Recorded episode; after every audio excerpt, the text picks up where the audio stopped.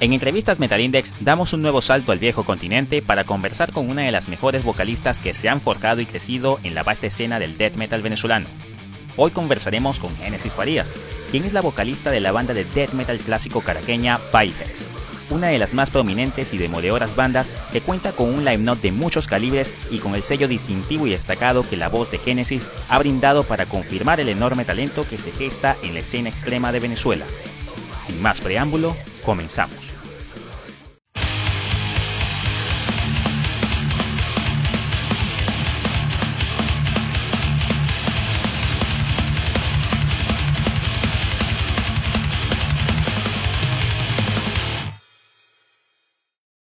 Sean todas y todos bienvenidos a una nueva edición de entrevistas Metal Index. Mi nombre es Jesús Carrillo.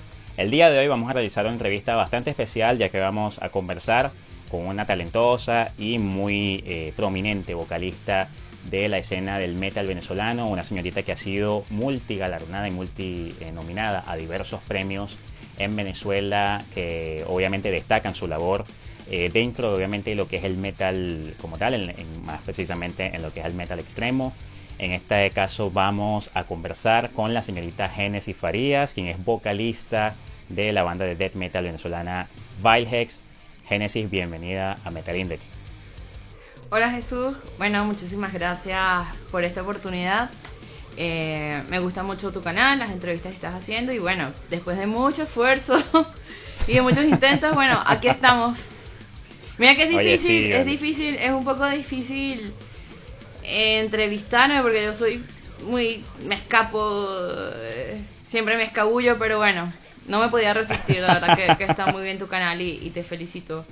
Muchas gracias. muchísimas gracias. No, gracias a ti, Genesis, gracias a ti por obviamente brindarnos esta confianza de que obviamente podamos hacer esta nota, esta muy interesante nota, ya que obviamente eh, nosotros hemos estado ya desde hace ya unos, unos años, eh, obviamente siguiendo los pasos de, de Vilehex, luego obviamente que se, que se lanza eh, From Ages to Death en el año 2019 y obviamente para nosotros era necesario, obviamente, que una banda tan importante, y en este caso tú como obviamente representante de esta talentosa banda venezolana, eh, obviamente de sus apreciaciones y obviamente poder conversar y dar una gran charla. De verdad, muchísimas gracias a ti. Gracias Jesús. Si es la primera vez que están viendo un video de Metal Index, recuerden suscribirse a nuestro canal, activar la campanita para que no se pierdan absolutamente nada del contenido que seguiremos ofreciendo más adelante. Bueno, Génesis, eh, ¿preparada entonces para una buena charla? Lista. Excelente, entonces vamos a iniciar. Bueno, como ya tú has visto, obviamente ya más o menos conoces un poquito el formato, conoces un poquito de cómo nosotros hemos trabajado, obviamente, en nuestro canal. Eh, siempre es muy importante conocer cómo el artista empieza a conocer esos, eh, digamos, esos ruidos, esas distorsiones, esos sonidos de rock que tanto obviamente le llamaron la atención para obviamente encauzarse artísticamente a lo que hacen actualmente. Para ti, ¿cómo fueron esos inicios? ¿Cómo, cómo empieza a llegar este, este sonido, este género musical a ti? Wow, bueno, fue hace muchos años. Eh, yo conocí el rock estando muy pequeñita, muy chiquitita. Eh, muchos de mis amigos lo, conocieron en su adolescencia o, hasta de adultos, pues a través del entorno, de amistades. En mi caso fue algo, digamos que fortuito, porque yo estaba muy pequeñita y iba de viaje con, con mi mamá, iba de vacaciones. Entonces, no sé si recuerdas que antes los autobuses tenían, tenían un pequeño televisor y resulta que eh, en, ese televisor tenían puesto un concierto, una grabación de The Beatles. Y wow, yo cuando lo vi pues quedé impactada. Y inmediatamente le pregunté a mi mamá, ¿qué, ¿qué es eso? ¿Qué es eso que está allí? ¿Qué es eso que suena? Y ella me dijo, ah, hija, es The Beatles, una banda inglesa. Eh, ¿Te gusta? Y yo, sí, mamá, quiero, quiero escuchar más, quiero más, quiero más. Eh, llegando a casa del viaje, y yo insistentemente, mamá, los casé, los casé, los casé, eh, subiendo, corriendo por las escaleras porque quería llegar. Y bueno, adicional a estos cassettes de, de Beatles, que, digamos que es una de, de bandas de rock favoritas, fue la primera que, que escuché, que vi, mi primer contacto con, con el rock. Eh, adicional a estos cassettes de, de, Beatles, también había de Elvis Presley, que también me gusta mucho. Y había heavy metal. Eh, habían de Barón Rojo, eh, de algunas bandas nacionales como Arcángel, eh, Témpano. Y wow, ¿sabes? Para mí eso fue como, como que se me abrió un universo, una ventana. Luego la búsqueda continuó a través de, de la televisión. Recuerdo había un canal nuevo que se llamaba Bravo Televisión y luego pasó a llamarse Puma TV, donde colocaban algunos videos también de rock. Y allí vi Sepultura, vi Metallica. Y mi próximo, lo próximo que yo le pedía a mi familia fue que me regalaran un VHS para poder grabar en cinta eh, esos videos que, que, tanto me gustaban, porque es que no, no, tenía otra forma. Ahora está el internet y tú fácilmente te metes, buscas, descargas, pero en ese momento yo no tenía... Es que en realidad ese era nuestro YouTube. Nuestro YouTube en ese entonces era eso. Exacto. Entonces, como no tenía internet, es que no existía todavía. O bueno, quizás quizás en Venezuela en ese momento no, no era accesible, pues. Y ese era mi único medio para yo llegar a esa música. Y bueno, allí, como te dije, vi Sepultura, vi Metallica, fui grabando los videos y de esa manera los podía escuchar una y otra vez. Luego pasé eh, la búsqueda, la exploración a la radio, donde encontré algunos programas de, de rock que, que, me gustaron mucho, como la música que sacude este, y sacudió. La que sacudió al mundo. Al mundo con, de, Alfredo, Escalante. Ajá. Y también he escuchado uno llamado Tu Generación, que dan en la 94.1, si no me equivoco, que era con Jairan Navas. Y ese, allí colocaban música un poco más new metal, más new metal. Y en, en la música que sacudió al mundo coloca, había una hora, que era ya el final del programa, que era la hora de la matraca, tratraca, una cosa así se, se llamaba. Y era muy curioso porque eh, eh, y era lo más difícil, porque colocaban esa hora de música extrema, porque el comienzo del programa era rock and roll, rock, eran clásicos, pero esa hora era, era, hasta, era hasta difícil, porque te colocaban una hora de música extrema y no había presentación. Era una canción detrás de otra, entonces tú te quedabas con la duda, yo los grababa, lo grababa y después con, a ver, en ese momento no había Chazán, no habían aplicaciones para tú detectar cuál era el artista, qué banda es. Entonces empezaba la búsqueda. Coño, esta canción me encantó, me gustó esta banda. ¿Cómo demonios sé yo qué, qué banda es esta? Y bueno, con los años ya, ya fui descubriendo, ya se la mostraba a amiga, los grababa. Entonces aquí la, lo, el otro paso fue comprar cassettes vírgenes para grabar la radio para poder luego repetir y escuchar esa música. Y bueno, típico, más de un cassette viejo de mi mamá que, no sé, decía Ana Gabriel y tú lo colocabas y era puro metal que yo grababa en, de la radio. Y, lo, y te acuerdas de los truquitos, los truquitos que se le hacían al cassette para que grabara, que tenías que ver que tuviera la, la ¿cómo se llama? La, Sí, una pestañita. Que, fuera, la pestañita que fuera compatible para meterle la casetera y los dos botones agarrar a fino. y el taquito de papel, o sea, el truquito uno le colocaba un taquito de papel pues para que para que pudiera grabar. También hubo una influencia que no fue casualidad, que es que mi padre en, su época de joven, en, en los 80, él también tocaba, era guitarrista. Y estuvo en esta movida cuando Témpano y, todas estas bandas. Eh, me cuenta mi mamá que ella lo, acompañaba a algunos ensayos, que había uno que se llamaba El Sótano, que ella siempre me habla, no, sí, cuando yo iba con tu papá, el sótano. Entonces ella también tenía esta música, no solo porque a ella le gustaba, sino porque también eso fue como la herencia que, quedó allí de, mi papá. Y, mm, la influencia que, que le dio a mi mamá.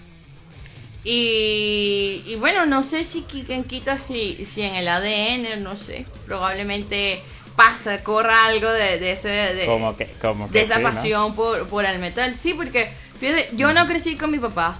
Yo no crecí con mi papá y, Y sin embargo, e, es curioso porque, porque yo no crecí con mi papá, pero, pero pues mi mamá dice que, que compartimos mucho pues lo, lo, la forma de, de, pensar, la forma de ser y, el, y esta pasión por, por la música, por el metal. Y fíjate que hay algo muy interesante, ¿no? Con eso que estás diciendo, es que fue que ella los tenía guardados y ella en ningún momento te, incitó. O sea, fue algo que te nació a ti naturalmente. O sea, fue un gusto que te nació muy naturalmente. Y eso es algo muy... Sí, sí, sí. Que ya aquí prácticamente nos das a entender que prácticamente sí fue genético, prácticamente, ¿no? Pareciera. Sí, sí, bueno. y fue... Pienso yo porque es que es que yo estaba, estaba muy pequeña, la verdad, estaba muy pequeña. Y yo antes de eso, pues yo lo que escuchaba, me gustaba, antes de eso me gustaba mucho la, la música clásica. Me gustaba la música clásica, me gustaba mucho el violín. Quería ser violinista, de, niña yo quería ser violinista, pintora, pero de, de, de música en ese momento, antes de conocer el rock, me esa era la música que me gustaba, la música clásica. No me llamaba la atención la música comercial, bailable, este, la música tropical, no. nunca me llamó la atención. No, no, no. A mí me, de, de, pequeñita me gustaba la música venezolana y me gustaba la música clásica.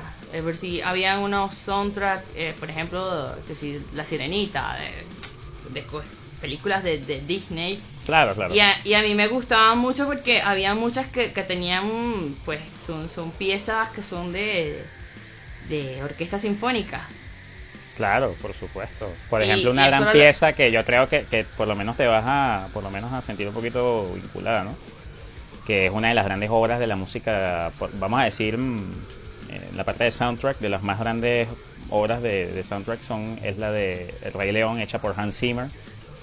Sí, sí, sí, Y, hay, y hay unas canciones, obviamente, que son icónicas, obviamente para nosotros en la infancia eso fue obviamente icónico pero también De, de, obras de música clásica también. Hizo prácticamente, ellos serían prácticamente como decir los músicos de la música clásica, valga la redundancia, modernos, ¿no? Por decirlo de alguna manera. Sí, entonces bueno, así empezó todo. Oye, brutal, de verdad que, bueno, eh, bastante interesante.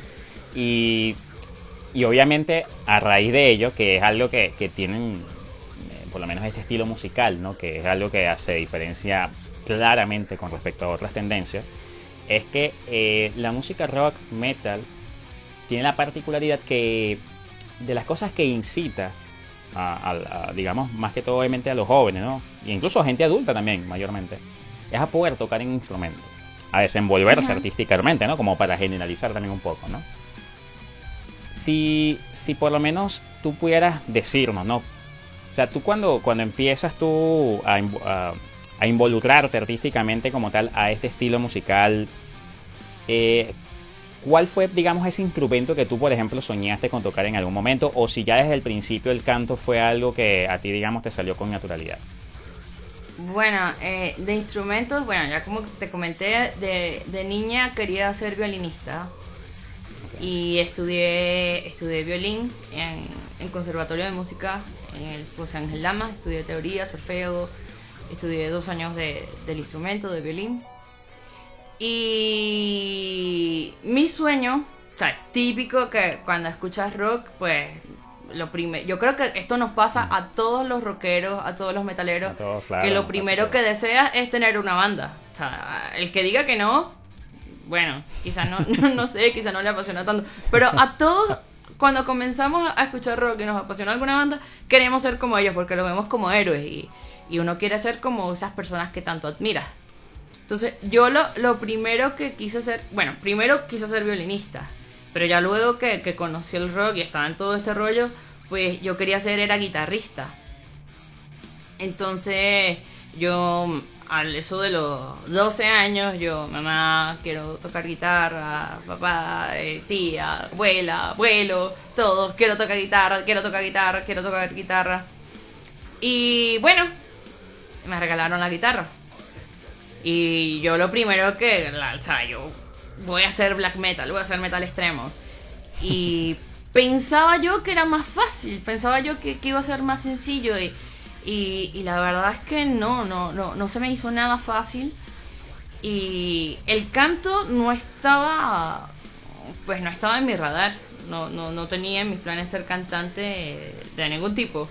Sin embargo, yo desde muy pequeña siempre he estado involucrada en la música. Por ejemplo, cuando estaba en el colegio, eh, yo era parte del coro, de los actos culturales. Luego en la secundaria también estuve en la estudiantina, allí toqué mandolina, toqué cuatro. Eh, soy muy autodidacta y, aprendí un poco a tocar el piano. Eh, con lo único que no se me vio, no se me dio bien lo autodidacta fue con, con la guitarra, que siempre ha sido un desastre. Pero bueno, eh, en esta experiencia de, la guitarra, yo un día, esto no se lo recomiendo a nadie, especialmente chicas, chicos jóvenes, no hagan esto que, que yo voy a contar, porque es algo muy loco.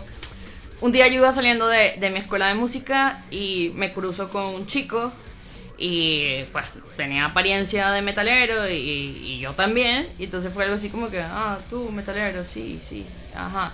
El chico se Así mismo, y así mismo, y en ese tono, oh, sí, metalero. Oh. Esto es metalero, sí, bueno, vamos a ver, ajá, ¿qué? no, mentira. La cuestión es que él se aproxima a mí y me dice, mm, tú tienes pinta de músico. Y yo, sí, soy músico. ¿Qué instrumento tocas? Yo, bueno, estoy aprendiendo a tocar la guitarra. ¿Y, tú? Y él me dijo que era tecladista. Entonces, él me comentó que tenía un proyecto de black metal y que iba a ir a, reunirse en casa con, con, la banda. Y me dijo, si quieres, vienes conmigo, o sea, si quieres, vente para que escuches el ensayo, a ver si te interesa porque nos hace falta guitarrista. Y yo de loca no me lo pensé y me fui con ese loco a su casa. Menos mal era, era una persona honesta, menos mal que, al menos mi radar, mi, mi radar de mi intuición no falló. Mi intuición, claro. Mi, mi intuición no falló y, y, era un chico honesto, un chico, un chico de bien y, y de verdad en casa lo estaban esperando los otros miembros de la banda y, y era un ensayo. Entonces, eh, a mí me gustó, me gustó la idea y yo, claro, pues, o sea, la ese fue el primer proyecto, mi primera banda de black metal. O yo voy con esta guitarra y yo veía que, bueno, que algunos de ellos estaban un poco más adelantados con el instrumento y yo pariendo, pariendo. Y resulta que el que iba a ser vocalista se le daba muy bien ser guitarrista. Pero como no tenía instrumento propio, pues se había resignado que era el vocalista.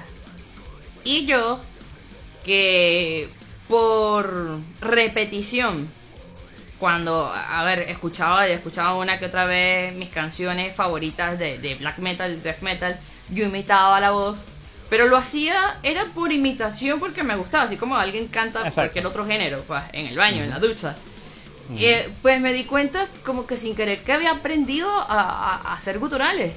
Y yo, bueno, a mí como que me salen bien. Y, el chico no, al chico no le salía nada bien.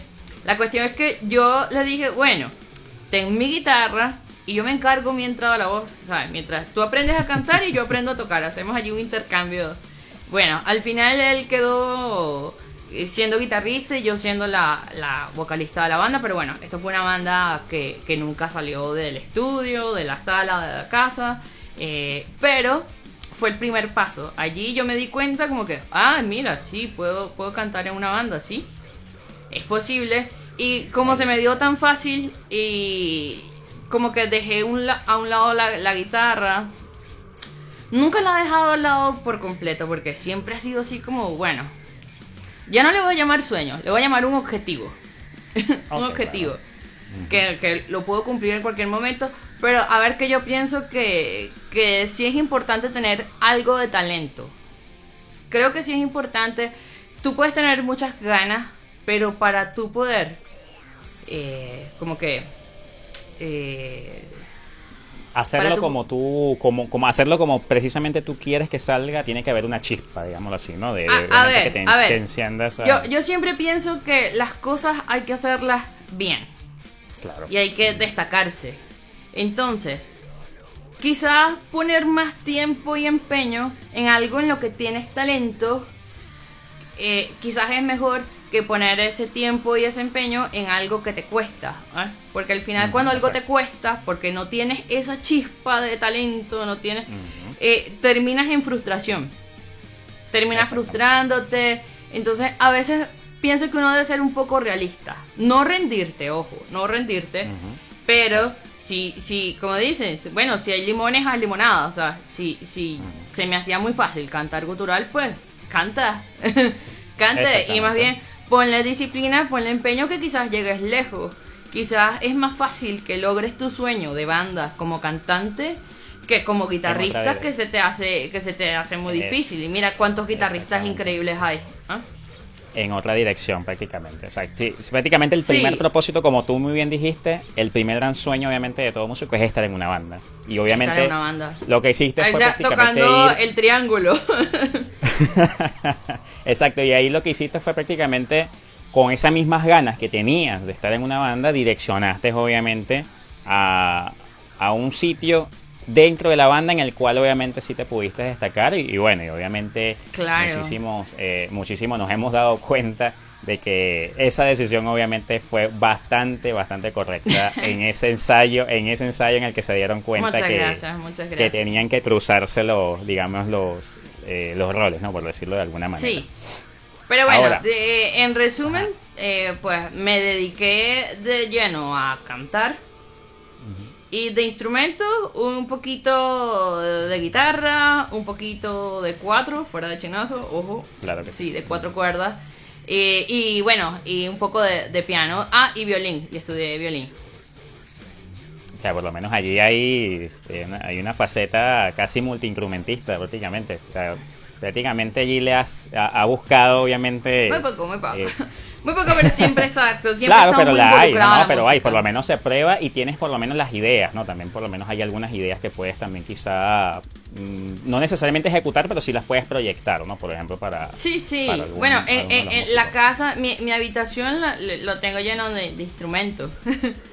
eh, tengo dos guitarras, tengo el, teclado, porque en algún momento pensé, yo dije, bueno, voy a ser tecladista como, como se me da, siento que el piano también se me daba, se me daba con mucha facilidad como el canto. Entonces yo dije, bueno, voy a ser tecladista y cantante. Entonces tengo el teclado, tengo el violín, tengo el, violín acústico, pues, clásico, y tengo uno eléctrico, porque también se me ocurrió, bueno, puedo meterle distorsiones y hacer metal extremo, pero con un violín con distorsiones sería algo súper interesante. Ay, Dios mío, estoy dando mis ideas aquí. estoy dando mis ideas. Hay algo a lo, a lo Neo por ejemplo, algo así más o menos. ¿Ah? Algo, por ejemplo, a lo Neo Obliviscari, que más o menos practica una tendencia así como lo que, como lo que más o menos te, más o menos Sí, bueno, a, mí, a mí me gustaba mucho Apocalíptica, por ejemplo. Apocalíptica, muy, muy buena. Entonces, yo, bueno, ¿qué tal algo así tipo Apocalíptica, pero más extremo, o sea, un poco más allá, un poco más allá. es que, a ver, ahora con, con, con los efectos, tecnologías, se pueden hacer sonidos muy interesante. Eh, bueno, y, bueno, y obviamente ya por lo menos viendo precisamente cómo, cómo ha sido esa, esa evolución tuya, obviamente, ¿no? A lo que, a lo que fue el canto, cómo obviamente iniciaste en esto del canto.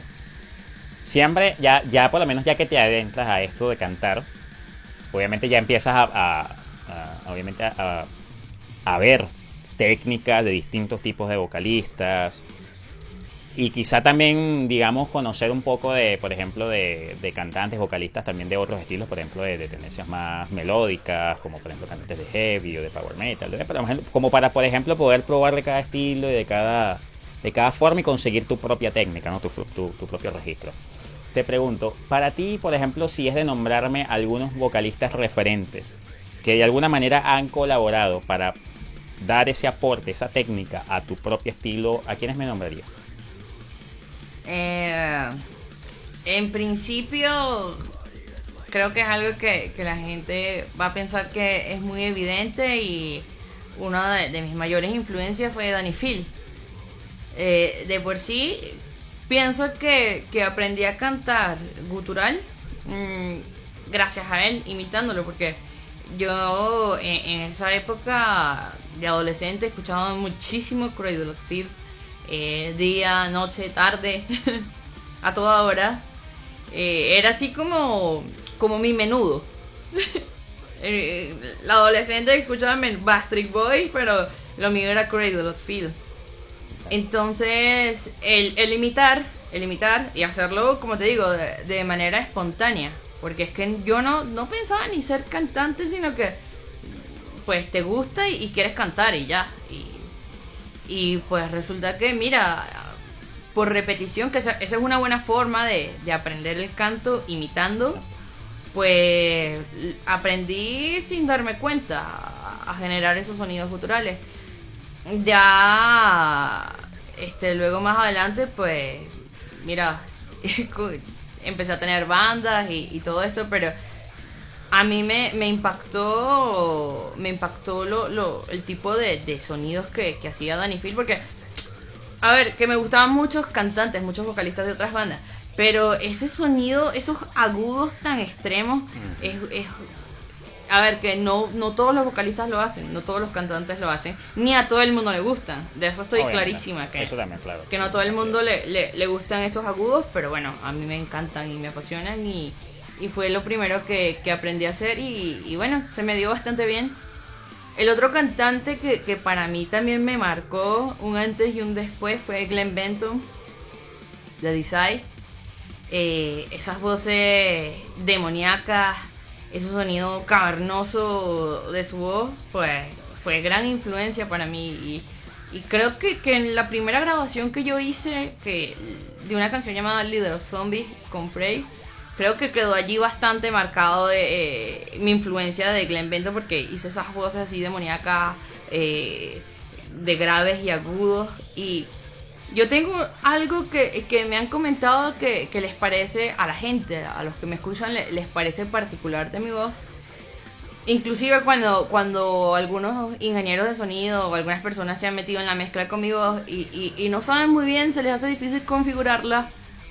Porque yo cuando hago el, el cultural, eh, como que activo unas resonancias eh, que hacen que la voz suene, tenga, suene como entre grave y aguda. suena muy grave, entonces como si sonara doble. Como, Exactamente. O sea, yo hago el gutural grave, pero hay, hay una parte que suena con, con unos toques medios. O sea, tiene muchos armónicos. A, un gutural que tiene muchos armónicos. Y, y creo que, que, esa es la mayor influencia que yo tengo de, de Glenn Benton. Ese intento, claro que en el caso de él, él hace la voz grave, graba la voz grave y graba la voz aguda. Pero yo en medio de, de, mi ignorancia eh, y pues eh, y en medio de, tratar de imitarla, pues logré desarrollar pues mi propio gutural que, que tiene esos armónicos. Y en algún momento no me gustaban, fíjate, en algún momento no me gustaban. Yo quería como que, estuviera muy marcado, que el grave fuera solo grave y que el medio fuera solo medio y el agudo fuera solo agudo.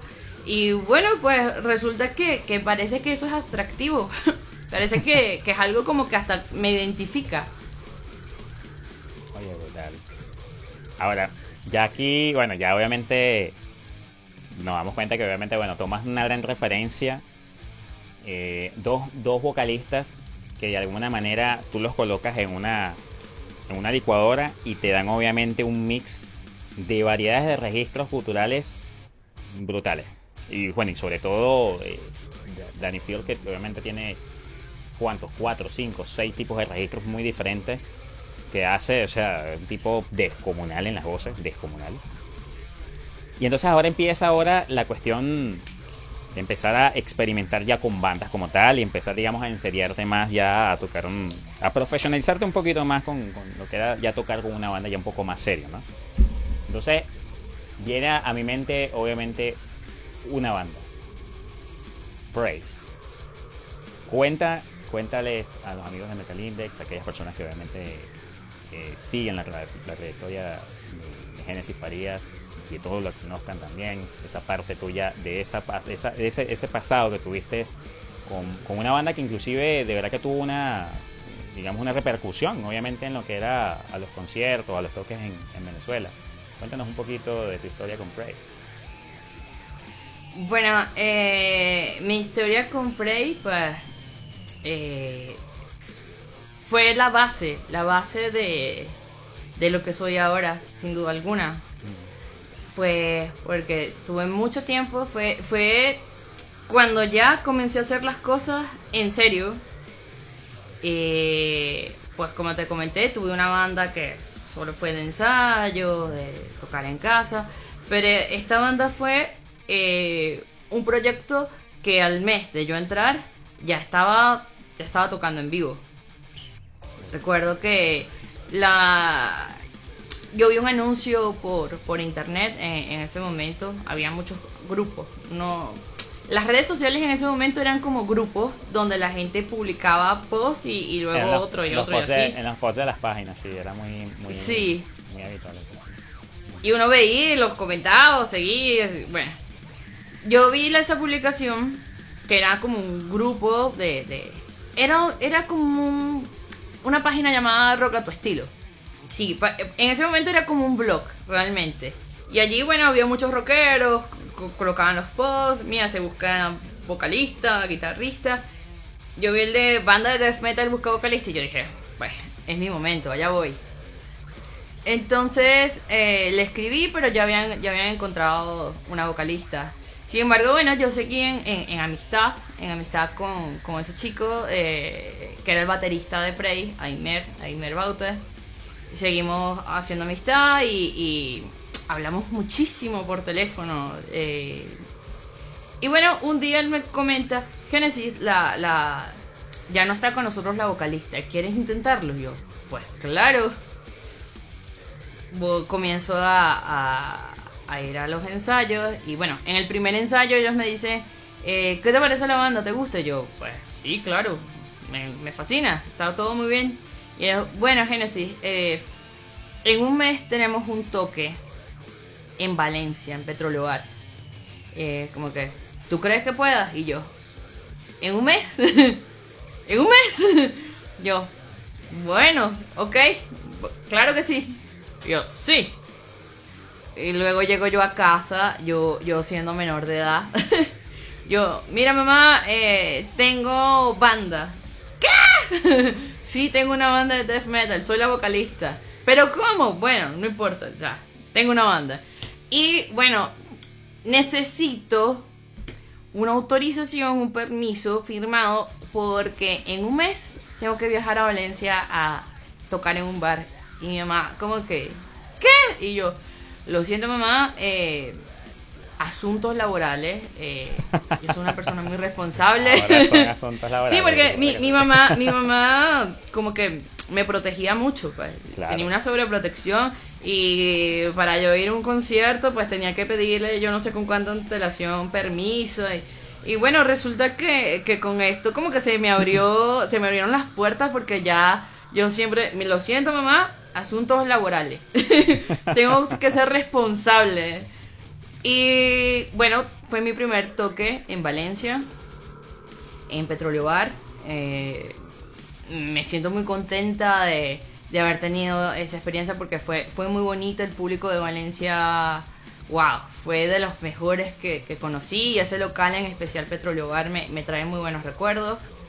Eh, y bueno, ese fue, ese fue el comienzo allí estuve yo hasta comienzos del 2013, ¿sabes? Fue mucho tiempo. Allí yo conocí lo que era dormir en una plaza. Es, malo esto, pero, pero yo creo que, que, a veces es necesario. Es necesario para que un chico, pues, sepa luego lo que cuando estás trabajando ya más en, más en serio, en otro nivel, ya tú sabes lo que tienes que exigir. Pero yo pasé por todas las que pasamos la mayoría, que es que productores te engañan y te dicen, sí, te voy a dar hotel y te voy a dar comida y una cajita feliz y pizza.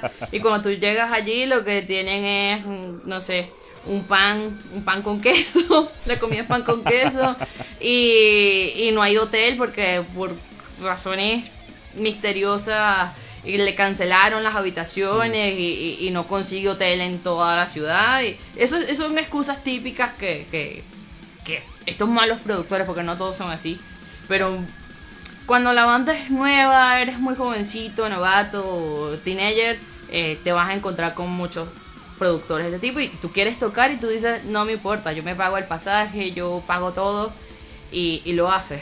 Pero bueno, yo pasé por todo eso durante ese gran lapso de tiempo. Estamos hablando que yo estuve que desde el 2004 hasta el 2013, ¿sabes? Eh, Eso es como un matrimonio. Como un matrimonio donde yo aprendí lo que era compartir con, con, con chicos, ¿sabes? Siendo, por ejemplo, yo, yo chica, a mí se me hizo muy normal, eh, pues, escucharlos, eh, eh, quedarnos en una, en, una, en una misma habitación todos, que muchos "Eh, si tú aceptabas eso, yo, sí, pero es que ¿qué íbamos a hacer? Si de vaina a veces nos daban una habitación, de va- porque a veces nos tocó dormir, yo recuerdo una vez en, en Puerto Cabello, en, en, en el malecón, amanecí yo como un indigente en el malecón, en una placita porque no conseguimos, no conseguimos hotel. Y así pasó muchas veces. Este. Entonces, vivir toda esa experiencia que es casi como muy, muy punk, eh, yo creo que fue algo muy bonito. Fue muy bonito. Y más cuando estás en esa edad, la aventura. Fue algo muy bueno y, y fue una experiencia enriquecedora. Lamento mucho que de tantos años, de tantas canciones, solamente haya quedado el de boca a boca, como que la leyenda urbana, eh, el recuerdo, eh, que la gente me decía, ay, me acuerdo cuando tocaste en Valencia, cuando... to-". Me hubiese gustado que hubiese sido una banda más fructífera, que, que hubiese dejado un disco, porque es que Ah, claro. eso está, eso está, estuvo en los planes muchas ocasiones y lamentablemente no se pudo concretar por múltiples factores, factores económicos, factores hasta como de infortunio. O sea, eh, como que íbamos a grabar y, y no sé, el ingeniero de sonido se murió.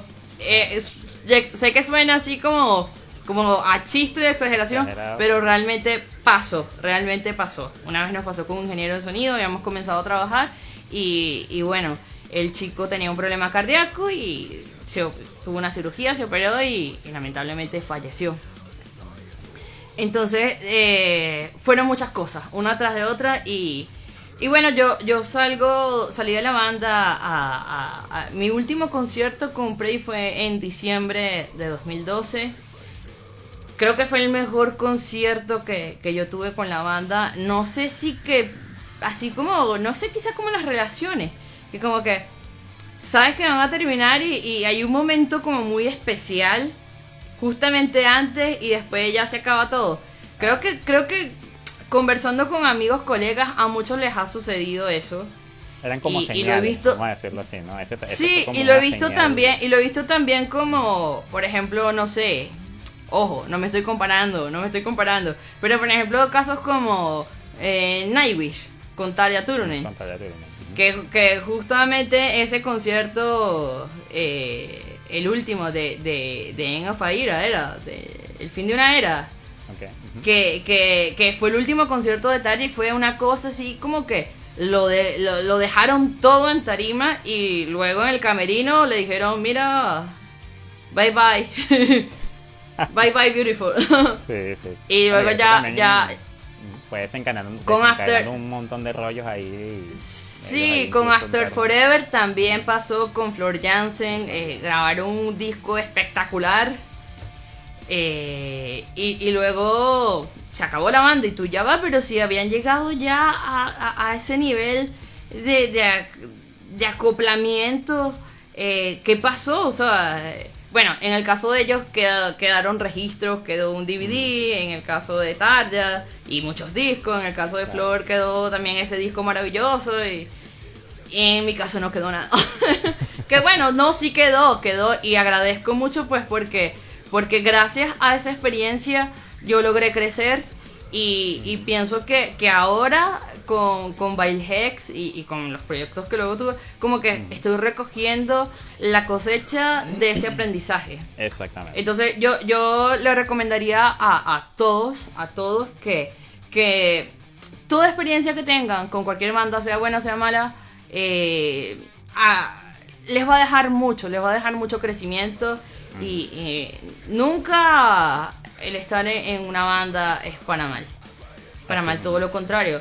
Pienso que, que el nombre, pienso que compré y logré co- construir un nombre durante tantos, durante tantos años. Como te digo, bueno, lástima que, que no quedó el disco. Ya la, mi última fase con, con Prey, justamente lo estaba grabando, estaba grabando el disco. Grabé algunas canciones que, que las tengo yo en, en, mi computadora, en mi ordenador. Pero bueno, eh, la vida continuó y bueno, eh, me trajo un disco maravilloso que es From the Ashes of Death eh, con, con Bail Hex, donde pude pues por fin concretar ese ansiado disco, ese ansiada, esa ansiada larga duración. Y eso era a, a, lo que iba, ¿no? Que todo lo precisamente lo que estás diciendo ha encausado eh, a que esas experiencias te sirvieran para estar donde estás. Y obviamente, eh, fíjate que la, digamos que la vida se ha encargado de recompensarte precisamente el talento que tú has forjado y de las experiencias que has vivido, de los momentos amargos, de, de las decepciones, de situaciones que quizá, digamos, no estaban dentro de los planes de Génesis Farías, pero que de alguna manera eh, encauzaron a lo que actualmente eres hoy y de las cosas que has cosechado, por ejemplo, nominaciones a diversos premios, eh, obviamente haber sido ganadora de alguno de ellos también, inclusive obviamente de premios muy respetados, ¿no? Obviamente muy respetables. Pero entonces ahora, precisamente en eso, ¿no? En, el encauce de todo lo que has conseguido, viene el formar eh, o ser parte de, un, de, una banda que durante los últimos años ha sido muchísimo de qué hablar en Venezuela y de alguna manera eh, ha sido muy significativo el hecho de que, por lo menos, tú como, como obviamente una chica muy talentosa dentro de lo que es el género metal extremo, es el saber de cómo, cómo se gesta esto de haber tenido ese contacto ya con grandes exponentes en Venezuela, obviamente por nombrarte algunos como Javier López, guitarrista obviamente que estuvo en Empty, Epitafio, eh, bueno, el, amigo eh, eh, Ángel, obviamente es uno de los fundadores de Kruger.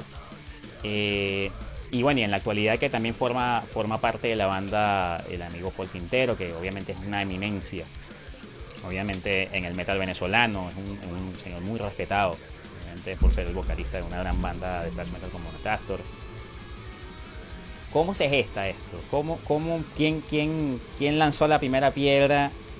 ¿Y cómo llegas allí? ¿Cómo, cómo, cómo te, cómo recibes tú esta oportunidad? Y si de alguna manera ha sido hasta mejor de lo que te llegaste a imaginar desde el principio. Eh, bueno, esta, esta piedra la lanzó Willy Ángel Salvatierra eh, con Joel Serrano eh, que fue el primer guitarrista de, de Wild Hex. Ellos tenían bastante tiempo retirados de la escena, eh, principalmente Willy, pues Willy tocó muchos años con Kruger, fue fundador de Kruger, estuvo en una, luego en una banda llamada Leaf, eh, Perras Malditas, donde tocó con Joel Serrano. Ellos querían de nuevo, de nuevo volver al ruedo. Y bueno, Willy Ángel me había visto me había visto por, por YouTube y por redes sociales eh, con mis covers, con algunos covers que, yo había subido. Y, bueno, sea, fueron, fueron unos videos que, que, compartieron muchísimo en ese momento que yo los subí en, en Facebook, ¿sabes? No se hicieron virales, pero, pero digamos que a nivel local, a nivel local sí, sí, pues los compartieron muchísimo. Bueno, si se hizo, pero si se hizo por lo menos uno, hay uno de ellos que vamos a hablar un poquito más adelante, que sí se hizo viral y llegó a buenos oídos y bueno, buenos ojos, que eso vamos a hablar más ah. adelante. bueno, ya tú sabes cuál es. De todas maneras. bueno, la, la cuestión es que uh, William Ángel me, me me contactó y me dijo, mira Genesis, eh, tenemos este proyecto en mente de hacer una banda de death metal. Eh, o sea, te vi en los videos, en los cores y, me gustó mucho el trabajo que estás haciendo. Eh, ¿Te interesa el proyecto? Y me, pasó algo para que yo lo escuchara, algo que ya, que ya habían adelantado.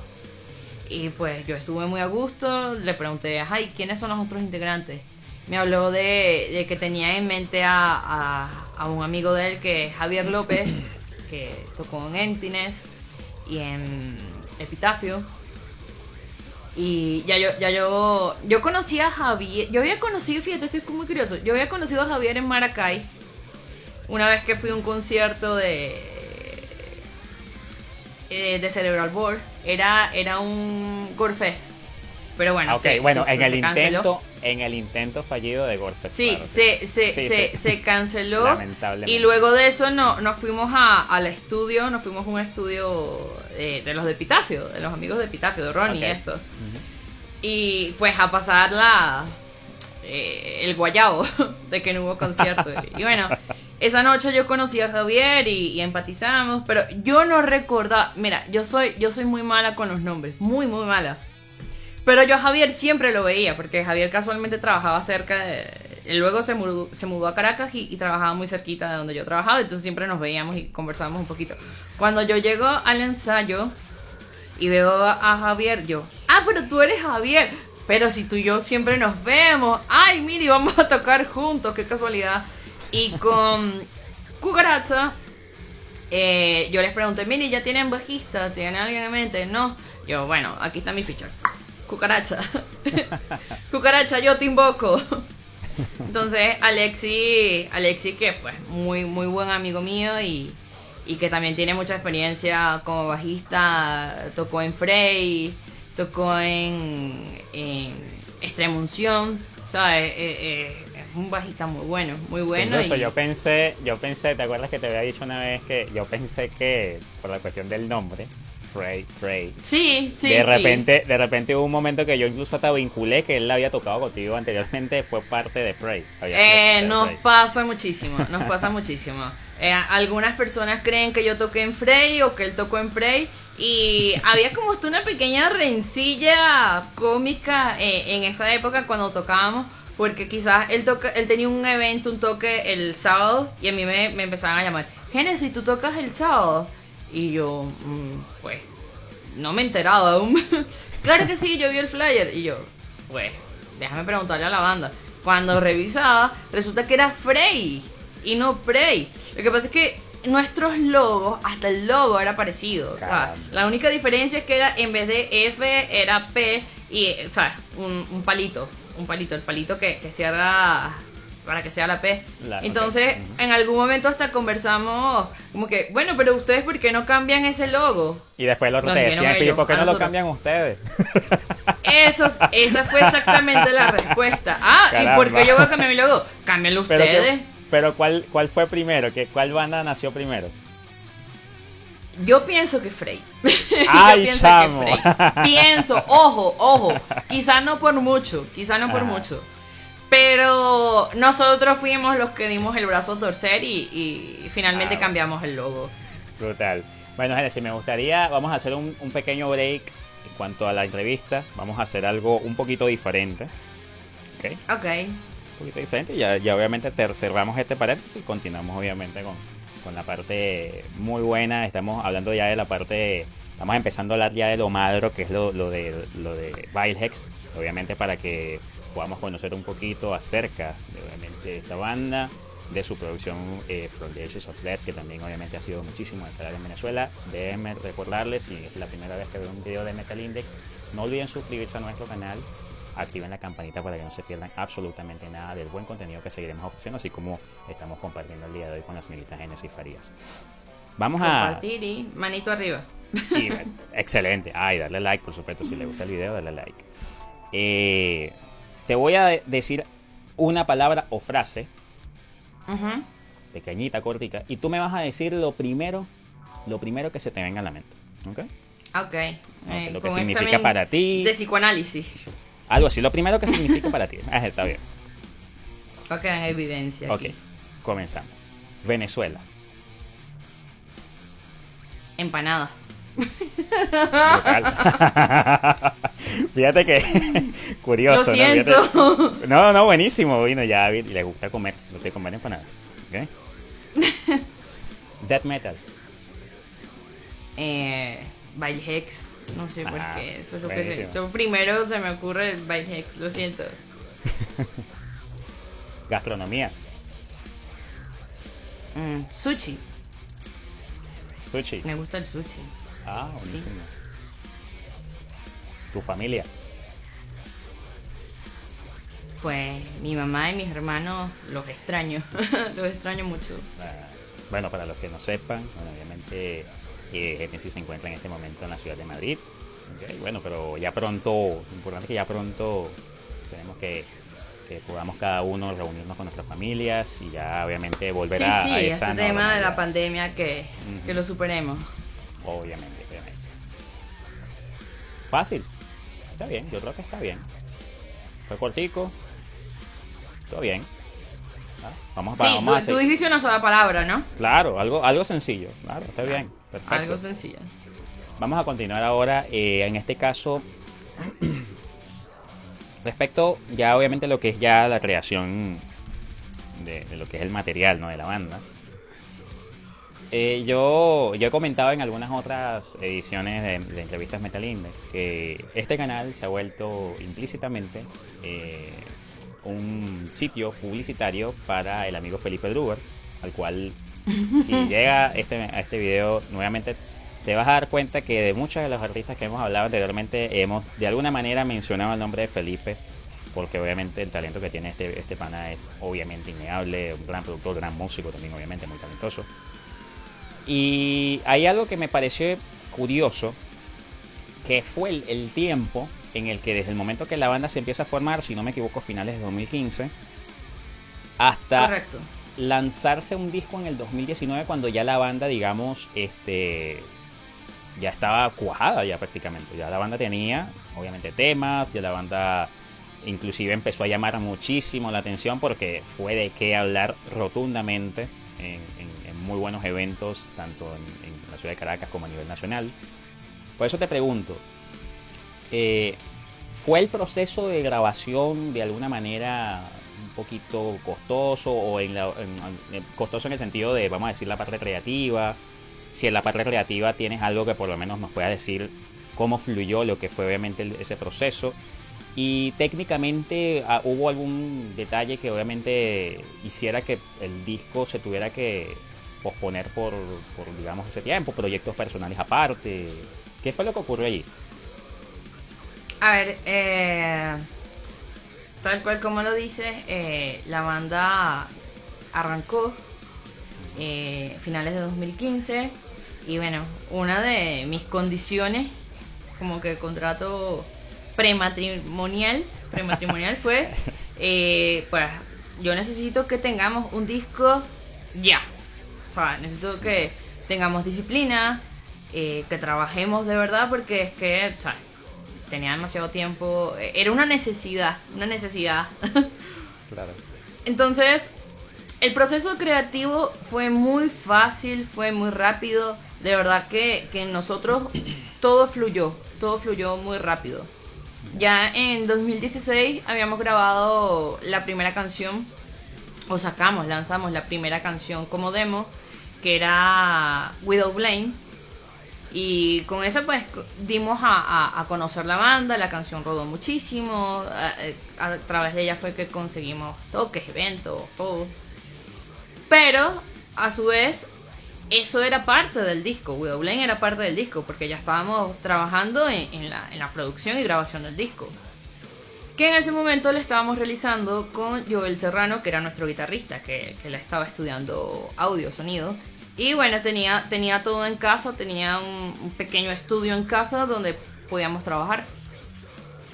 Fue un trabajo de muchos fines de semana, eh, muchas horas, donde, bueno, cada quien fue grabando, fue haciendo su parte. Y un día, un día, ah, bueno, y nosotros habíamos ya prometido al público y a los medios que, que a mediados de 2016 o a finales de 2016 el disco ya estaba en, en la calle. Ya. Y bueno, hubo un pequeño accidente muy lamentable con la computadora de, de Joel, donde se perdió todo el material, absolutamente todo, horas de, como te digo, horas de trabajo, Ay. noches sin sueño. Uf. Ya cuando el disco está, el disco ya estaba, ya estaba prácticamente listo, ya, ya estaba en la fase de, de- de mezcla y, y Claro. máster. Estábamos era haciendo ajustes, no, no me gusta esto aquí, no, arreglo aquí, arreglo allá. Y bueno, pues se perdió todo. Eso fue un golpe muy duro, muy duro para nosotros. Al punto que hasta conversamos como que... O sea, la primera reacción fue, no, ya, vamos a dejarlo hasta aquí. Vamos a dejarlo hasta aquí porque de verdad que, que la frustración que tú sientes es muy grande. Sin embargo, como de toda mala experiencia siempre sale algo muy bueno, muy positivo, porque pienso que las cosas no, no pasan por casualidad.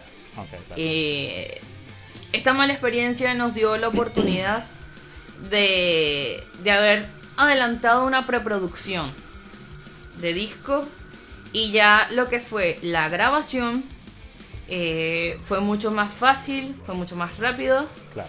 y además más ambiciosa. Porque parte de esa muestra, eh, de eso que estábamos haciendo en casa, yo lo tengo por allí eh, guardadito en mi computadora, eh, lo que era lo que iba de mezcla, pues. Claro. Eh, yo lo escucho y, y recuerdo que se lo había mostrado a, a Mendoza, que en ese momento era, era el, productor de La Movida Metal, que hizo muchos eventos aquí en, Caracas. Y él me había comentado, Genesis, el sonido, no, sea, eh, ustedes que en vivo, en ensayos, son más. Y, y- y yo creo que esta grabación no, no lo representa. O sea, una forma muy sutil. Ok, Decirnos que no estaba tan bien la grabación, que no estaba tan bien el sonido. Y bueno, luego que yo lo escuché y, y ahora que lo escucho y comparo eh, esa primera grabación como iba al resultado final, yo digo, de verdad, qué bueno, gracias, gracias, gracias, agradezco lo que sucedió, agradezco lo que pasó, porque si eso no hubiese pasado, no hubiese tenido la oportunidad de, de poder exigirnos más Para sacar un disco que, que pienso yo que, que reúne todas las condiciones para hacer un, un buen disco, un disco con un buen sonido, con un buen nivel.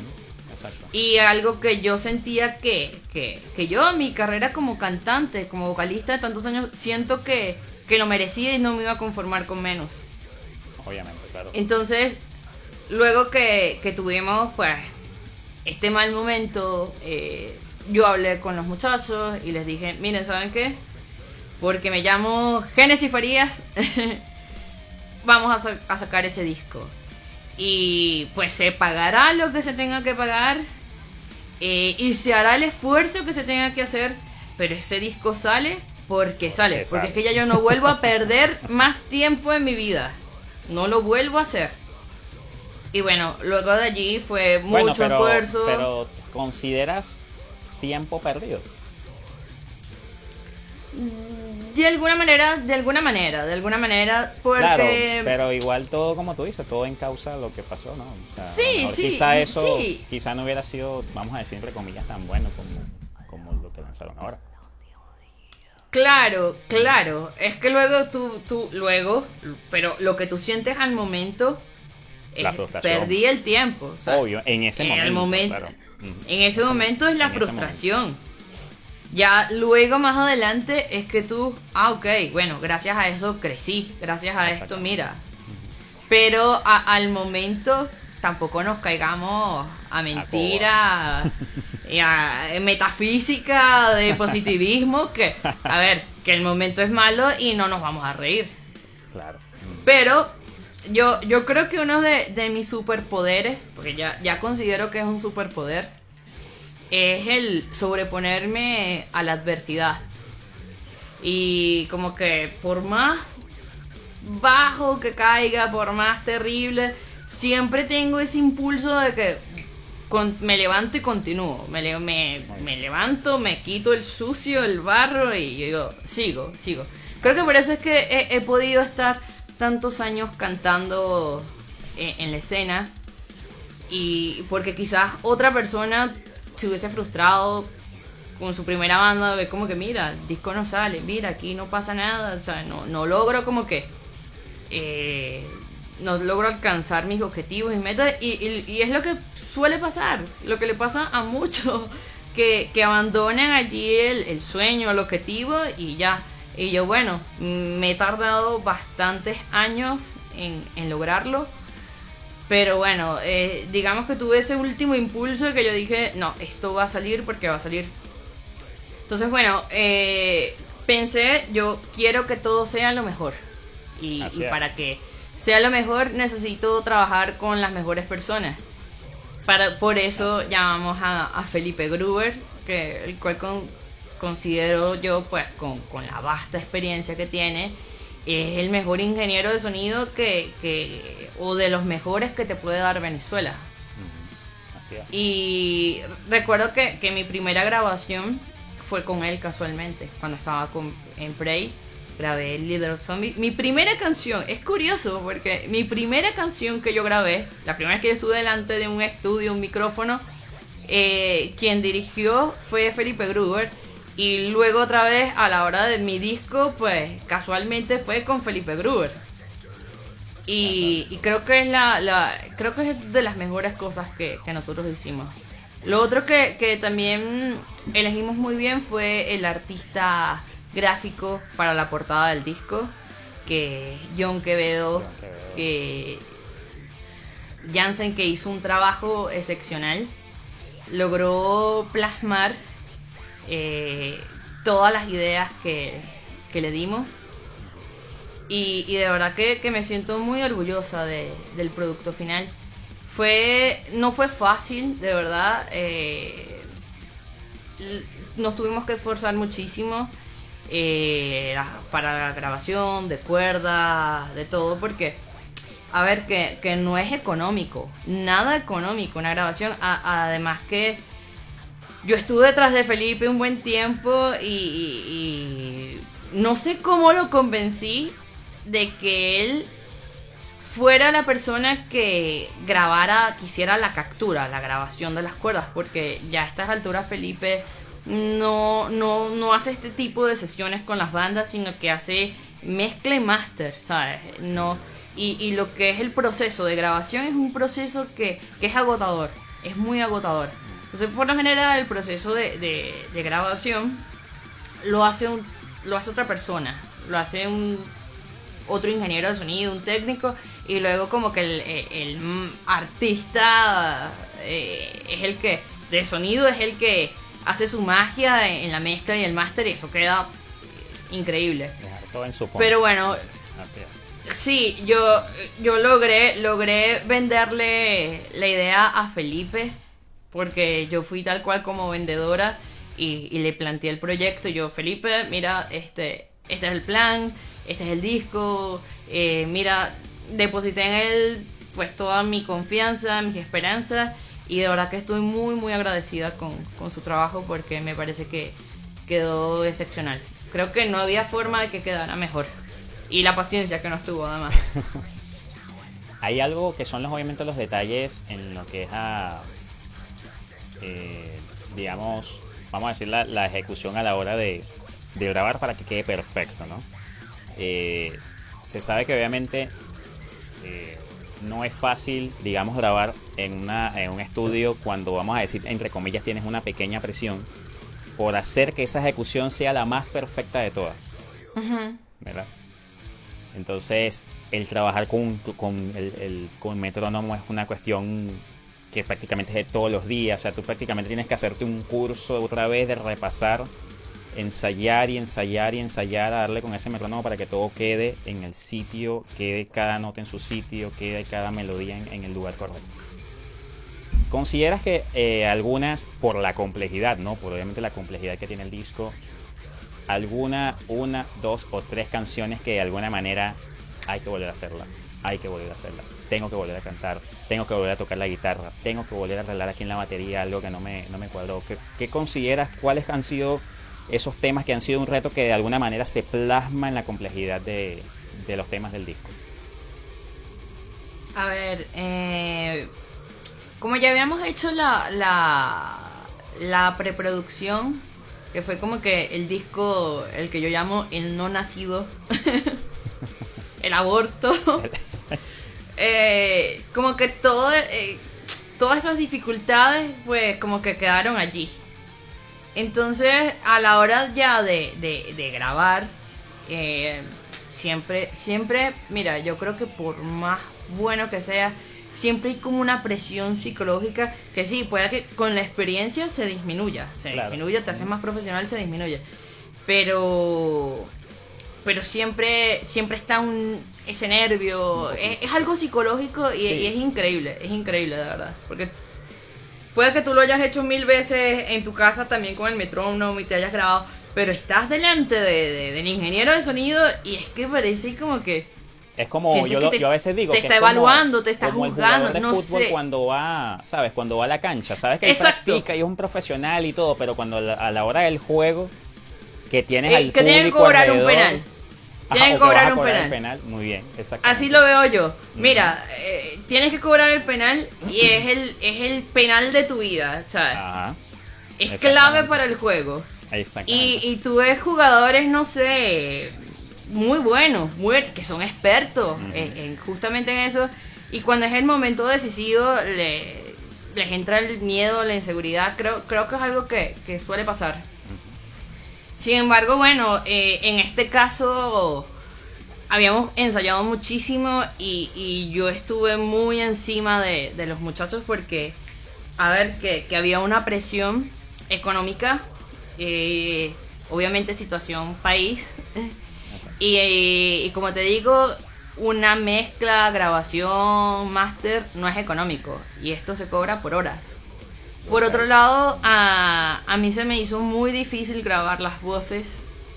Eh, parte del impulso también de sacar adelante este disco viene por, por la muerte de mi abuela. Ah, que fue, que fue en el en el 2018. Y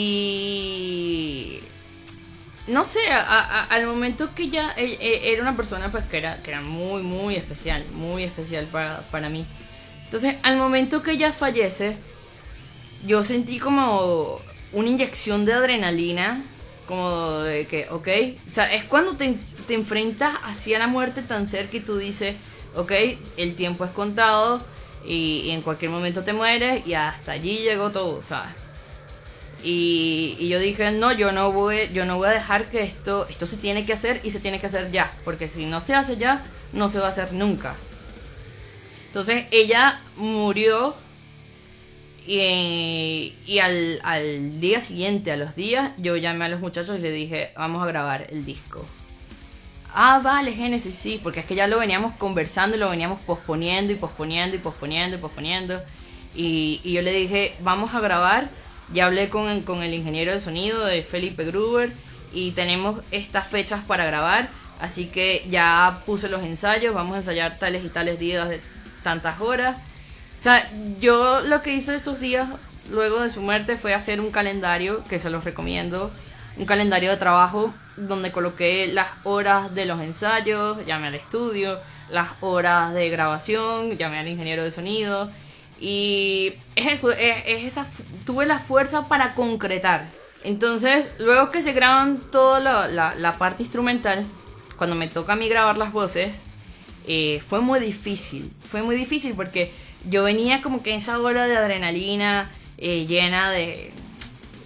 O sea, de, hay algo, dicen que, la tristeza y la rabia eh, se intercambian la ropa. Eh, la, tristeza se viste de, rabia y la rabia se viste de tristeza. Entonces en ese momento yo estaba con la ropa de la rabia y, ese impulso me hizo, sí, vamos a trabajar y vamos a, a sacar el disco adelante.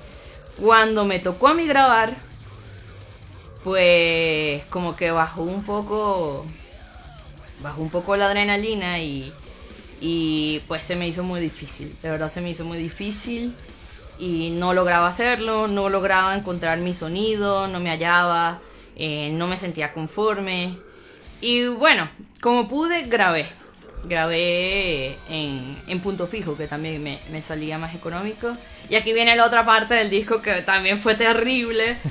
que por errores, por errores eh, de del ingeniero de sonido de ese momento, que obviamente no fue Felipe, el, el, chico de, en ese momento, pues había algo en, en la interfaz que, que no estaba bien configurado y la toma estaba no estaba bien. No estaba bien. Cuando yo le envío pues la grabación de las voces a Felipe y Felipe las revisa, me dice, Genesis, esto no sirve. Y yo, ¡Oh! ¿Cómo que no? ¿Cómo que no sirve? Ya yo había grabado. Ya yo había grabado las 10 canciones. Mira, eh, con rabia, sin rabia, eh, llorando, sin llorar, con moco, sin moco. Ya yo, ya yo había grabado los 10 temas. Entonces Felipe me, me sorprende con esa noticia de que Genesis, esto no sirve. Y además, además, yo conozco tu voz. Yo sé tu capacidad. Yo sé lo que tú das. Y, y esa grabación está muy pobre, ¿sabes? Eh, no tiene fuerza. Eh, y yo no entendía, yo, pero, pero ¿por qué? Genesis es el performance. No es, hay un problema técnico, lo hay. Pero también tu performance eh, no está bien, no estás dando el todo. Te pasa algo. Y yo así como que... Sí, le conté yo. Sí, mira, me pasa esto. Momento emocional muy difícil, muy difícil. ¿Sabes? Tuve el bajón y bueno, eh, bajo sus instrucciones, tuve que grabar de nuevo yo 10 eh, canciones. Tercera vez que grababa el disco. Porque lo grabé la primera vez que no, o sea, que se perdió, que se borró. Lo grabé la segunda vez, hubo una falla técnica y además mi performance no, no fue bueno. Entonces fui por una tercera vez. Y yo dije, bueno, la tercera es la vencida. Y en efecto, pues el disco que escuchan el día de hoy, que está disponible en Spotify, en Bandcamp, en, en Apple Music, en todos lados, está en casi todas las plataformas digitales, pues es el resultado de, la tercera, del tercer intento, que agarré fuerza, este, este superpoder que yo te digo que, que, que, que cuando estoy en lo más profundo me hace surgir de nuevo y, con esta fuerza de nuevo pude grabar esos 10 temas y, quedé muy contenta y muy satisfecha de, cómo quedó. Y de ahí entonces, obviamente, dando la explicativa completa, obviamente creo, creo, no quiero equivocarme, pero creo que de ahí viene entonces el nombre del álbum, ¿no? Correcto. sí, oye, que, oye, eres muy bueno, eres muy bueno escuchando, Jesús. claro, sí, sí, no, sí, obviamente, exactamente. Obviamente se ve el significado, el significado completo ya dando obviamente tú la historia de lo que una interesantísima. Yo no sé si obviamente has planteado, ustedes han planteado una explicativa de la manera en que se construyó este álbum. Yo creo que, yo creo que de todas las entrevistas, lo digo modestia aparte, creo que ha sido de, las mejores formas en las que se ha bosquejado la manera en que se ha construido un disco y, todos los pormenores tanto que hay por fuera como dentro de un estudio de lo que es movilizarte, de buscar un sitio donde sea económico, de ver lo que es la, afectación física de salud de una persona, que, obviamente no influye, tengo que improvisar y buscar otro, otro músico que me grabe, o si nos la vamos a tener que hacer, es, las baterías serán procesadas, hacerlo de otra manera. Y, obviamente dando, dando, y bueno, te agradecemos obviamente esta confianza, obviamente que te hayas abierto para obviamente expresar y de verdad lamentamos muchísimo obviamente esa, esa pérdida. Eh, conozco obviamente ese tipo de dolor, obviamente yo también he tenido pérdidas así cercanas. Y obviamente te entiendo perfectamente, siempre esa, esa, esa pérdida, ¿no? De, de esas cenizas de la muerte nace algo, nace algo maravilloso. Nace algo bien, de alguna manera, que, que, vas a pasar momentos amargos, de tristeza, como precisamente tú viviste, nace algo definitivamente bueno, algo definitivamente brutal, se nota obviamente en lo que es a nivel de producción, al nivel, es que, a lo que es a nivel del mastering y, la calidad de, todos los, de todo el volumen de los sonidos, eh, las melodías como están muy bien ubicadas, de verdad que todo el disco hay una técnica y una complejidad bastante importante y definitivamente es uno de los álbumes y obviamente estás en, Chile, estás en Ecuador, estás en Brasil, si bueno, si estás en Brasil y entiendes el español, obviamente creo que sí, eh, estás en España, estás en cualquier parte de Latinoamérica o, eres de habla hispana, un disco que obviamente no puedes dejar de escuchar, de las mejores joyas del death metal en Venezuela, sin duda alguna, este From the Ashes of Death de Hex Que también quería preguntarte. Muchas gracias. Eh, no, no, por supuesto, por eso estamos obviamente desde Metal Index. Eh, quería preguntarte, Genesis, la internacionalización del álbum. Lanzarlo a través de, de distribuidoras, más o menos ese proceso se dio o se va a dar. Eh, creo, o sea, por lo menos en lo que es esa parte, eh, creo que trabajó tota-, ustedes trabajaron totalmente independientes, obviamente. Pero hay alguna, por lo menos algún proyecto de trabajar directamente con alguna disquera que pueda de alguna manera distribuir el álbum, por lo menos para hacerlo de manera física. Creo hasta el momento solamente hay edición digital. De todas maneras, tú igualmente me vas a dar un poquito más de detalle con respecto a eso. Sí, bueno, fíjate que qué bueno que, que tocas ese punto porque yo siento que le debo una explicación a, a todos los seguidores de Bail Hex y a todas aquellas personas pues que, que, siempre me escriben y me dicen yo quiero el disco en físico, yo quiero el disco en físico. Les cuento. Eh, yo para Bail Hex tenía en mente que, que la, la, reproducción física fuera especial. Fuera especial. Yo quería algo así como una especie de digibook y quería que fuera artesanal. Quería hacerlo yo misma con mis manos.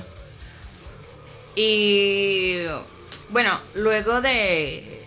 Es que todo está interconectado. Luego de, del lanzamiento de, del disco, eh, como que mis últimas energías las deposité en culminar la grabación. Y se, se lanzó, se sacó. Y pues con la energía que me quedaba, un poquito, un poquito, un mínimo de promoción. Un mínimo de promoción.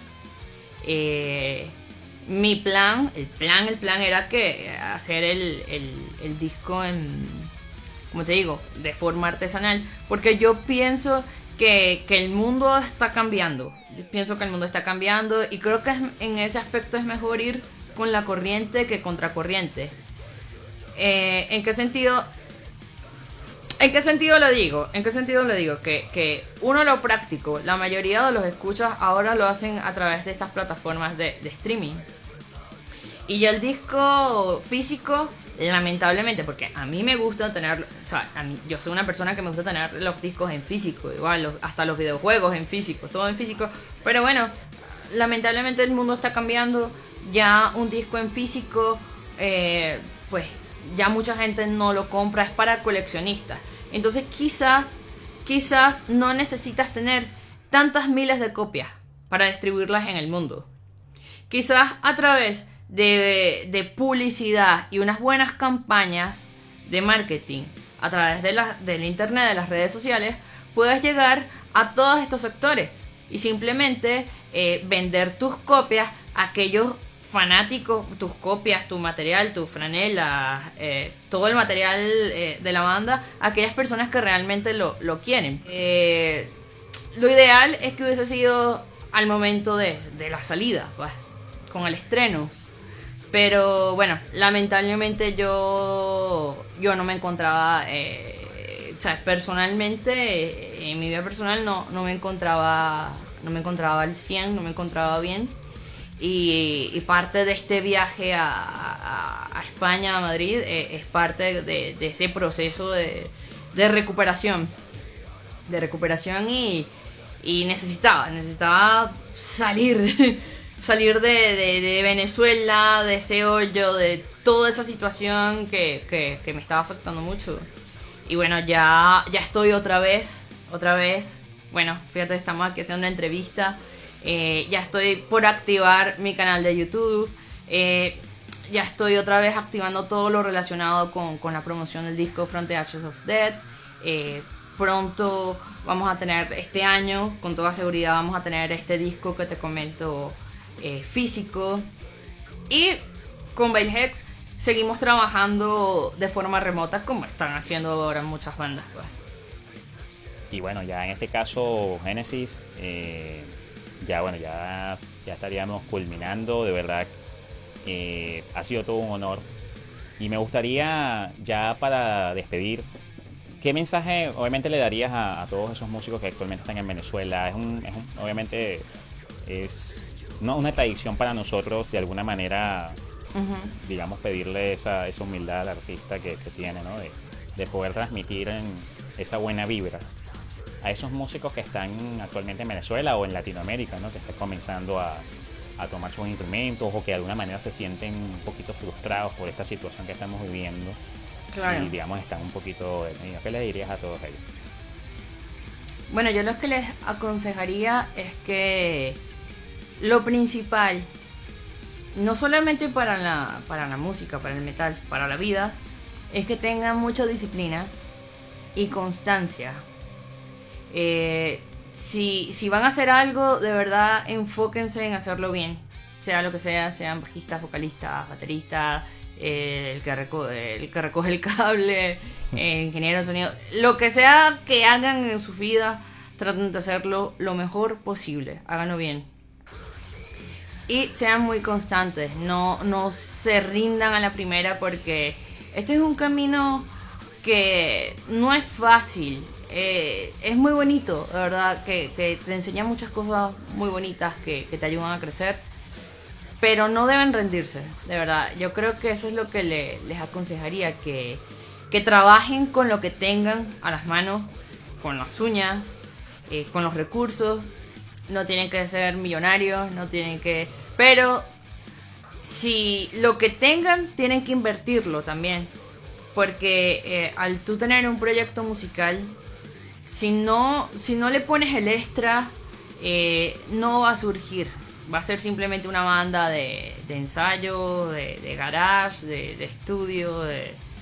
Si, si tú quieres de verdad dedicarle tiempo y, crees en tu proyecto, crees en tu talento, pues tienes que invertir un poco más, eh, ya sea de tiempo, de dinero, de disciplina. Esto es lo que yo les aconsejaría y, y creo que esa es la fórmula. Disciplina, inversión y quizás también los contactos, tratar de, hacer buenos contactos. O eh, no enfocarse en la competencia, eh, sino más bien eh, como en un crecimiento colectivo, ¿sabes? De, de, ayudarse entre todos, porque, a ver, decían que, decían los griegos que la competencia y los celos eran secuaces de la envidia. Entonces, en un entorno donde haya envidia, competencia, se pisen unos por encima de otros, que el tema recurrente que, más se debe conversar por aquí, deben hablar de, deben hablar con los músicos. Pensaba yo que era una realidad solamente en Venezuela y resulta que no, que que, se repite por, por muchos otros países de, de Sudamérica. Entonces, creo, creo eso, que, es importante el crecimiento en conjunto, más que, la competencia. Brutal, brutal. Genesis, tenemos ya para cerrar una pequeña tradición, tienes que ser parte de esta tradición. De alguna manera no puedes dejar de salir de esta tradición. Así que... Ay, Dios mío, ¿qué será? así que no, es algo muy sencillo. Seguramente puedes a lo mejor tener a la mano por allí algún disco. Yo, por ejemplo, yo muy poco, te muestro, yo tengo muy poquitos discos. Yo, incluso yo nunca los he, por cierto, nunca los he mostrado. Yo tengo son apenas estos discos que son este de Spite este disco de Incubus, el Morning View, el Opet, el Watershed, este disco de Sky Mirror, que es un disco en vivo, y esto que para mí siempre es muy importante, que es el Epitaph de Necrophagics, para mí. Pero para ti, ¿Qué te pudiste llevar de tu pequeña colección de discos, si alguna pudiste llevarte, o en dado caso alguna joya que sea para ti muy importante eh, de tu colección, que te gustaría compartir con los amigos de Metal Index? A ver, eh, pues yo me vine aquí con una maleta muy pequeñita eh, con el traje con el traje de baño porque era en verano eh, y, la verdad es que no me pude traer ninguno de, mis joyas de mis discos eh, pero pero pero aquí en España eh, he conseguido unos que otros tesoritos no de discos porque no, no he querido como que, aquí no he querido, a ver qué, qué es difícil. Si tú estás temporalmente en un sitio, te, te llenas de... Porque no es que te compras un disco. Es que- a ver, eso es mentira que tú vas a una discotienda y te compras un solo disco. Eso es falso. O sea, yo- o bueno, yo al menos, yo iba a la discotienda, mínimo salía con tres discos, mínimo. Por lo menos. Y, y eso, y después que agarraba como cinco, decía, bueno, de estos cinco elige tres. O hasta diez, bueno, de estos elige cinco. Y bueno. Pero aquí eh, he conseguido un tesorito que, que, mira, que lo llevo de verdad con mucho, mucho, mucho, mucho cariño. Y no quiero, no quiero, no quiero que me tengan envidia, pero he conseguido esto. Brutal. Esto es, quizás no se ve muy bien en, en la cámara, pero es una pajuela de uno de mis ídolos, King Diamond. ¿m? Brutal. Eh, tuve la, la oportunidad de verlo aquí en, en el 2019 en el Festival Rockfest Barcelona por segunda vez, porque ya, ya los había visto anteriormente. Tengo una pajuela de esta más en, casa de esa primera vez que los vi.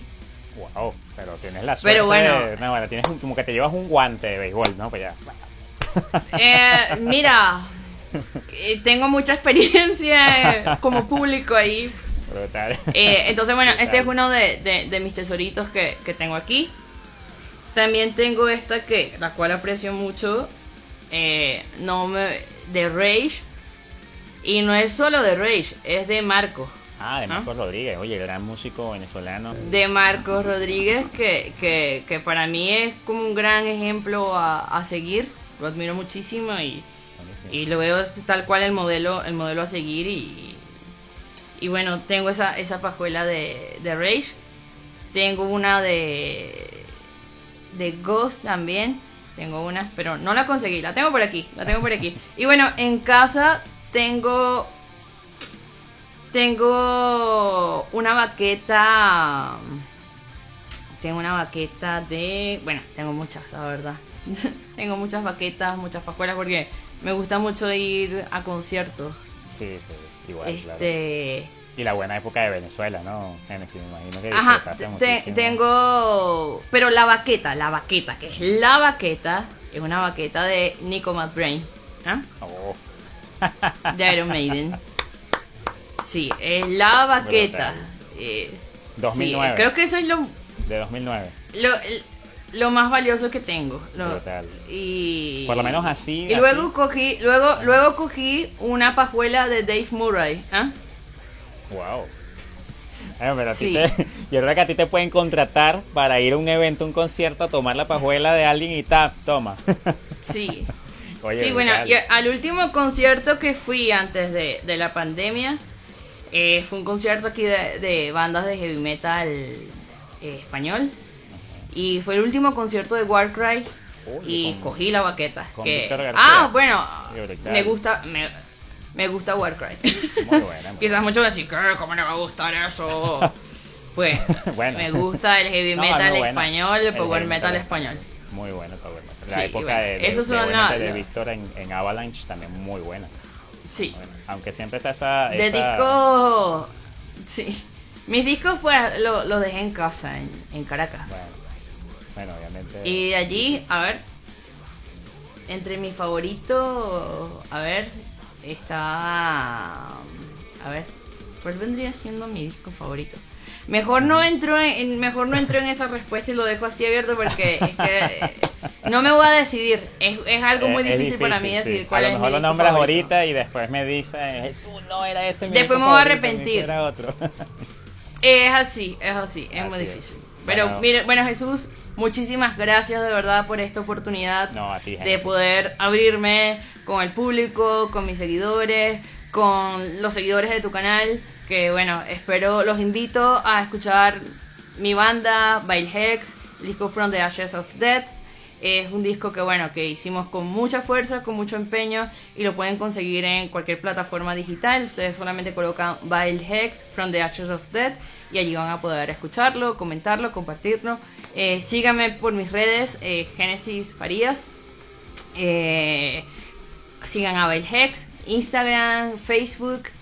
Y bueno, muchísimas gracias de verdad al que llegó aquí, al que llegó aquí, pues muchísimas gracias de verdad, se, se, los agradezco muchísimo y muchas gracias Jesús, ha sido un rato muy ameno toda esta conversación y, y que además siento que lo necesitaba, necesitaba esta oportunidad para comunicar todas estas cuestiones del disco. Muchas gracias. Muchísimas gracias a ti. De verdad, muchísimas gracias a ti, Genesis. Recuerden, si es la primera vez que están viendo un video de Metal Index, no olviden suscribirse a nuestro canal, activar la campanita para que no se pierdan absolutamente nada. Despidiéndome aquí de la amiga Genesis Farías de Vilehex.